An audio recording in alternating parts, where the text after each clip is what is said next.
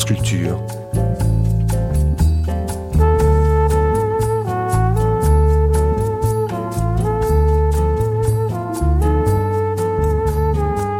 La nuit, une mémoire radiophonique.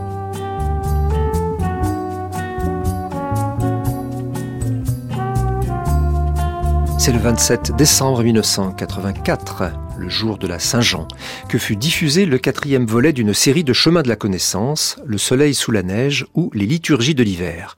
Claude Métra traitait donc, ce jour-là, sur France Culture, les rêves de Jean et l'aigle prophétique. Affaire de résurrection qui passe parfois par le sein maternel, à chacun de trouver les images qui lui parlent. Histoire de chevalier d'or, par exemple, qui avait pris pour épouse sa propre sœur, étrange affaire de sang, un enfant très puissant, nourri de sa chair.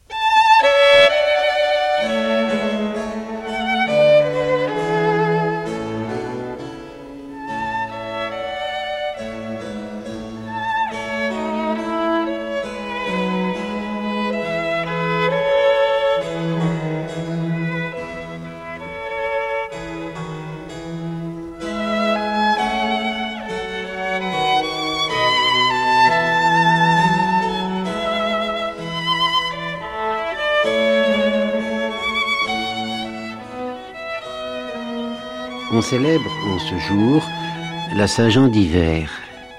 La Saint-Jean du Baptiste se fêtant au solstice d'été. Et Jean est lié à l'aigle, car c'est l'aigle qui lui tient compagnie en l'île de Patmos, là où prit naissance l'Apocalypse.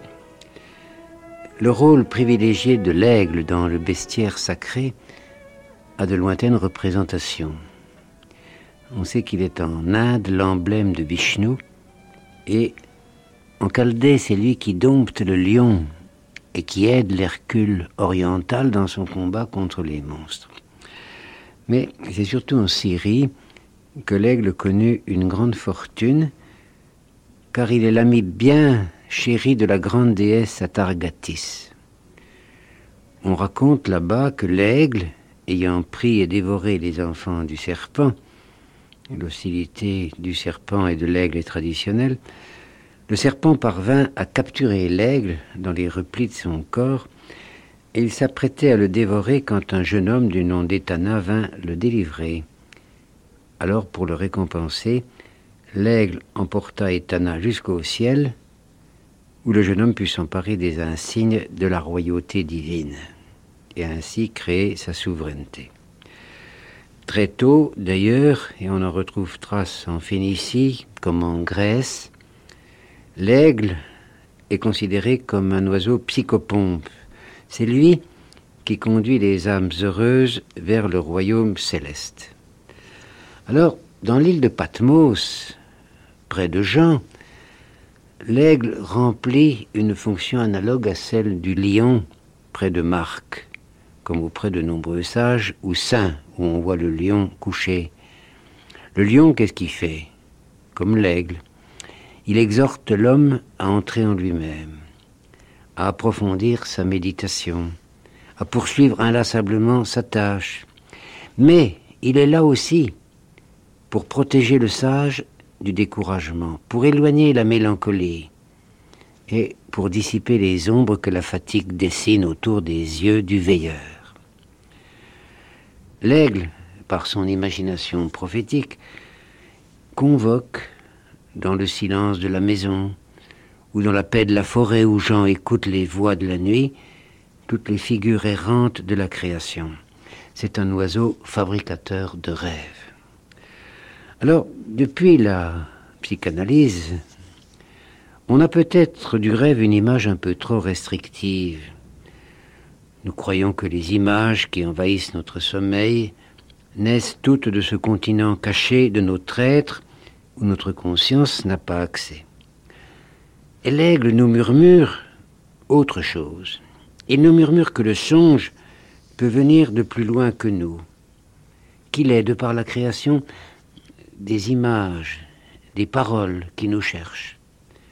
Images et paroles qui restent pour nous la plupart du temps énigmatique, mais qui peu à peu nous habite, qui résonne en nous à la manière d'une vibration musicale et nous ouvre à une autre réalité.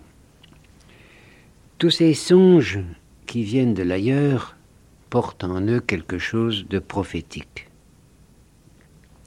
Ce n'est pas qu'ils annoncent à proprement parler ce qu'il adviendra de nous, de notre existence concrète, mais on pourrait dire plutôt qu'ils inscrivent en nous un sillon où les images vont mûrir, grandir, et c'est au travers de ces images que nous aurons chance de percevoir ce qu'il en est de notre présence ici-bas.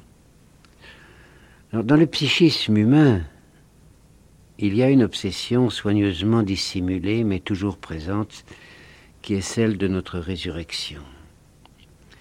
Résurrection dans l'ailleurs, comme il est de tradition dans la religion, mais plus prosaïquement encore, résurrection, c'est-à-dire renouvellement de l'être en cette vie, c'est-à-dire capacité d'être un autre, d'échapper à la médiocrité apparente de notre destin. Ce thème de la résurrection, le chevalier Ripley, c'est un hermétiste anglais du XVIe siècle, le chevalier Ripley l'évoque admirablement dans une de ses cantilènes, récemment publiée par Jacques Rebotier et Jean-Michel Agasse dans leur beau livre Alchimie, contes et légendes. Dans cette cantilène, je révélerai d'une voix douce les plus grands secrets des philosophes. Ma chanson naît d'une joie et d'une satisfaction intérieure et remplira de suavité l'esprit de ceux qui l'entendront. Il y avait un roi stérile depuis sa naissance. Il était d'une noble prestance, d'une beauté immaculée, et il jouissait d'un tempérament sanguin. Mais il n'en pleurait pas moins sur l'injustice du sort à son égard. Que me sert d'être roi, d'avoir pouvoir sur tout, si je suis stérile Sans descendance, ma vie se consume, inutile. Et cependant, je ne le nie point, je gouverne toutes les choses de ce monde et tout ce qui naît de la terre. Sans doute y a-t-il en moi quelque cause naturelle à cela, quelque défaut originaire, bien que je n'ai pas connu les souillures du ventre maternel et que j'ai été nourri sous les ailes du soleil. Tous les végétaux nés des entrailles de la terre et tous les animaux, grâce à leurs semences, portent leurs fruits en abondance. Et le moment venu, se multiplient en leurs espèces propres. Mais moi, ma nature est si fortement restreinte qu'aucune teinture ne sort de mon corps. Ma nature est stérile et sans valeur pour l'acte de génération. La masse de mon corps est faite d'une matière durable, extrêmement douce, mais assez résistante. Et lorsque le feu la met à l'épreuve, je ne perds pas un gramme de mon poids. Ma mère, chez elle, m'a tiré d'une sphère, car j'aimais les formes rondes. J'étais d'une espèce plus pure que les autres, et ma dignité me rangeait de droit dans la lignée royale. Mais aujourd'hui, je sais pour mon malheur qu'à moins de trouver rapidement l'aide de ceux de ma race, je ne puis engendrer. L'âge est cruel, et je m'étonne de me voir si chargé dents. Alors même que je jouissais de la fleur de la jeunesse, la mort envahit tout mon être. Mais de la bouche du Christ, j'ai entendu, à ma grande stupeur, qu'un certain amour me donnerait la vie une seconde fois. Je ne puis autrement entrer au royaume de Dieu. Je veux, pour naître une seconde fois, m'humilier dans le sein de ma mère me changer en matière première et me dissoudre. À cette fin, la mère qui lui convenait a animé le roi. Elle s'est hâtée de le concevoir, elle l'a caché aussitôt sous sa robe, et, une fois de plus, elle l'a fait chair. C'était merveille de voir avec quelle grâce cette union naturelle dès le premier embrassement s'était opéré. Par de doux liens, les deux sexes se joignaient l'un à l'autre, semblables à une colline et à l'air qui l'environne. Alors, avec pudeur, la mère s'engagea dans la chambre et s'allongea dans le lit de l'honneur. Une fois dans les draps éclatants, elle manifesta aussitôt les signes d'une proche douleur. Du corps de l'homme mourant sortait un poison qui souillait sa blanche face maternelle. Alors, elle fit sortir tous les étrangers de sa chambre et en scella solidement l'entrée. Pendant ce temps, elle se nourrissait de chair de pan et buvait le sang du lion vert que Mercure, sous l'empire de la passion, lui versait dans une coupe d'or de Babylone. Ainsi, grosse de son enfant, elle languit neuf mois, durant lesquels elle s'imprégnait des larmes qu'elle avait versées et se gorgeait du lait que le lion vert suçait. Sur sa peau apparurent des couleurs diverses. Elle devint tantôt noire, tantôt verte, tantôt rouge. De temps en temps, elle se dressait dans son lit et puis s'y couchait à nouveau. Cent cinquante nuits, elle gît ainsi dans un état critique. Autant de jours, elle resta assise, en proie à l'affliction. Encore trente jours, et le roi reviendrait à la vie, et sa naissance embaumerait comme une fleur au printemps. Son ventre, auparavant bien proportionné, devint mille fois plus gros, comme pour manifester sa supériorité sur ce qui lui donna naissance. À la fin, elle fut entièrement soumise au feu. Sa chambre, sans rocher, avait un sol plat. Les murs se dressaient comme de longues mains. S'il en avait été autrement, son fruit aurait mûri en vain.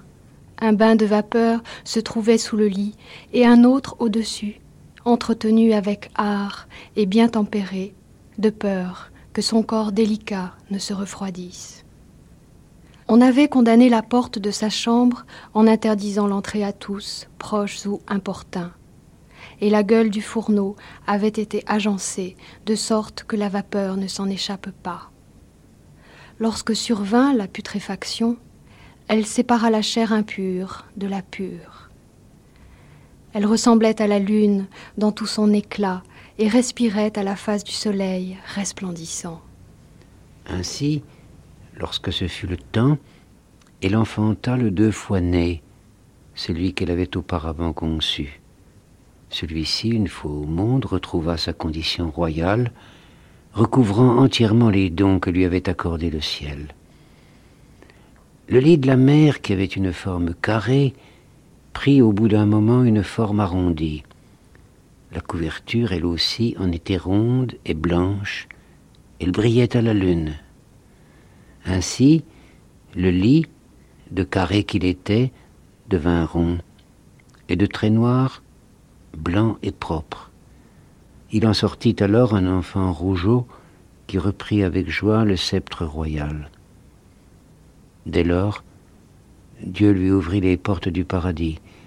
La blanche lune l'y couvrit d'ornements, l'exalta jusqu'aux demeures de toute puissance, et le couronna de gloire, faisant de lui l'égal du soleil.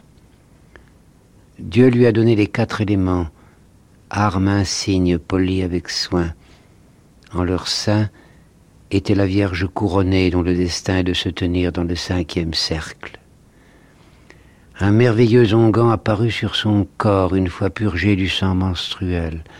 Son éclat resplendissait de tous côtés, et la pierre précieuse entre toutes lui servait de parure.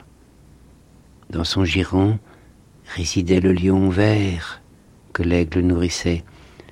Du flanc de ce lion coulait le sang que Mercure dans sa main faisait boire à la Vierge. Ce lait admirable qu'elle tirait de son sein, elle l'offrait au lion, et avec une éponge elle lui nettoyait la face que souvent son propre lait mouillait. Sur la tête, elle portait un diadème. Elle fut entraînée dans l'air enflammé, et parée de ses robes étincelantes et magnifiques, elle prit place au milieu du ciel, dans l'Empyrée. Entourée des signes du zodiaque, des temps, de toutes les planètes, les nus enténébrés et dignes de mépris, elle trônait, la chevelure tressée comme un filet, tandis que le roi, plein de joie, la contemplait dans cette lumière qu'elle règne ainsi triomphalement sur tous les rois, qu'elle soit la grande médiatrice des corps souffrants, qu'elle amende tous les défauts afin que tous, princes de son monde ou simples voyageurs, lui obéissent. Qu'elle pare les prêtres et les rois, qu'elle console ceux qui sont faibles et souffrants. Quel homme alors ne rechercherait cette médecine qui fait disparaître tous les maux de la pauvreté? Cette résurrection évoquée ici par le chevalier Ripley passe donc par un retour au sein maternel, par une dissolution de l'être qui est revenu à l'état de semence, et ce passage vers la matrice est le terme d'une purification intérieure qui lave l'être de toutes les blessures que la vie a inscrites en lui. Alors commence une nouvelle vie à l'intérieur même de la vieille mère, redevenue elle-même jeune femme. Cette double métamorphose de la mère et du roi s'exprime par des images apparemment énigmatiques, mais chacun, dans un texte comme celui-là, peut chercher les figures qui lui parlent. En fait, cette renaissance à l'intérieur de la mère le désir en est au cœur de tout être humain. Combien d'entre nous souhaiteraient naître une seconde fois afin que la vie soit différente? Et ce que nous indique ici le poète, c'est que le voyage qui ne peut s'accomplir sur le plan du vécu, il peut du moins s'accomplir sur le plan du songe, ce qui n'est pas du tout négligeable. Car Parmi ceux qui voudraient naître une seconde fois, combien cherchent et trouvent sous quelle forme ils voudraient réapparaître au monde La plupart du temps, ces métamorphoses ou ces désirs de métamorphose se révèlent à travers le cauchemar, qu'on considère alors comme maléfique et dangereux. Alors que le cauchemar, ou ce qu'on appelle ainsi, ne fait d'ordinaire que nous indiquer les épreuves auxquelles notre volonté doit obéir pour changer l'espace de la vie.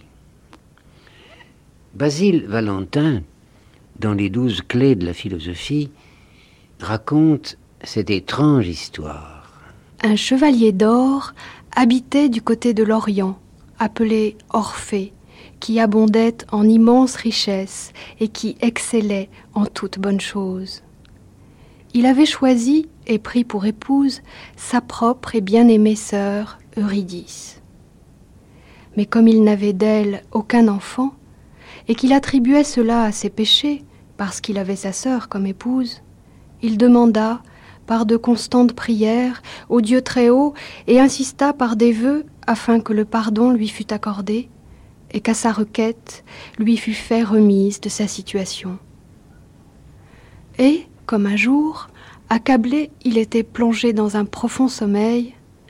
En songe, un certain homme ailé, nommé Phébus, venant vers lui, toucha ses pieds qui étaient extrêmement chauds et lui dit Noble héros, après que tu as eu parcouru beaucoup de royaumes et de provinces, beaucoup de villes et de pays, et sur l'immense océan, supporté de nombreux dangers, tant souffert à la guerre que tu as été reçu dans l'ordre de la chevalerie. Pour toutes ces choses, tu as mérité cette dignité. Comme dans les duels et dans les tournois, tu as brisé beaucoup de lances, souvent et régulièrement obtenu la faveur de la loge respectable des dames. À partir de ce moment, le Père dans le ciel m'a donné comme instruction que je t'éclairasse parce que tes prières ont trouvé grâce auprès de lui. Dans ce but, tu dois prendre le sang de ton côté droit et le sang du côté gauche de ton épouse, et aussi celui qui a été caché dans le cœur même de ton père et de ta mère, lequel n'est qu'un même sang, bien qu'il soit au moins double selon la loi naturelle. conjoins-les ensemble et fais de nouveau qu'ils soient mis dans le globe des sept maîtres de la sagesse et y soient enfermés. Alors, l'enfant très puissant et nourri de sa chair est ranimé par son sang d'honneur. Quand tu auras fait cela selon la règle, tu laisseras une nombreuse progéniture et des héritiers générés de ton corps. Mais sache que pour son changement, ta dernière semence demande la huitième partie du temps de ta première, de laquelle tu as été fait à l'origine et qui achèvera son cours.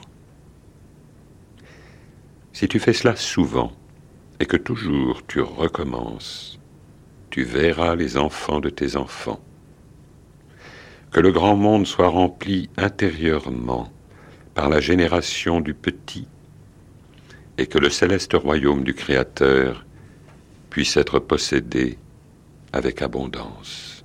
Quand cela fut terminé, Phébus s'envola de nouveau, et ce chevalier tiré de son sommeil se leva du lit, afin qu'il continuât suivant que toutes ces choses avaient été ordonnées. Non seulement il trouvait la bonne voie dans tout son dessein, mais aussi Dieu donnait à sa femme plusieurs enfants, qui, plus tard, par testament de leur père, possédèrent un nom mémorable. Et l'honneur du rang de chevalier, avec les richesses, se maintint continuellement dans cette famille.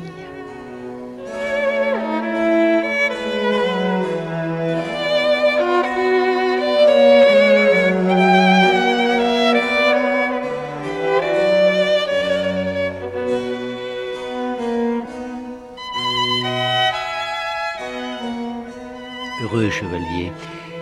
Et ce qui est exprimé ici, euh, métaphoriquement, c'est la loi d'amour, la nécessité d'échanger le sang. Mais le sang dont il s'agit ici n'est pas fatalement ce que nous nommons ainsi. Le sang est le symbole même de la vie, et il s'agit ici d'une circulation générale du principe de la vie, c'est-à-dire de l'amour. Le sang de l'épouse, celui du père et celui de la mère représentent l'ensemble de la généalogie. D'un côté le passé, de l'autre l'avenir, et l'échange a pour objet de relier l'un à l'autre. Le thème le plus fréquent dans ces paysages de la résurrection, c'est celui de la nécessaire dissolution de l'être. Il arrive parfois dans les rêves que le corps tout entier et ce qu'il abrite, c'est-à-dire l'âme, soit comme absent, comme retiré de son écorce charnelle.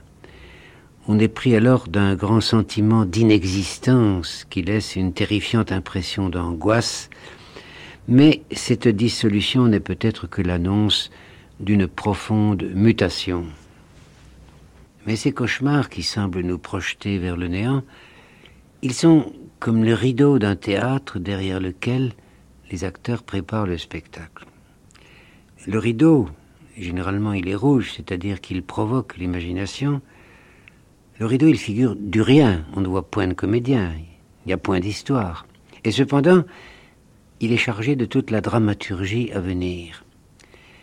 Et il en est de même des songes qui semblent nous arracher à notre existence. Il nous indique qu'il est autre part un autre spectacle qui nous attend et qui demande en nous une certaine forme d'absence vide, afin que dans le vide du cœur, un autre sang, tout neuf, puisse circuler. Les amants abandonnés le savent, pour ouvrir la porte à un autre amour, ne faut-il pas d'abord pousser le vieil amour mort dans l'armoire où repose l'oubli?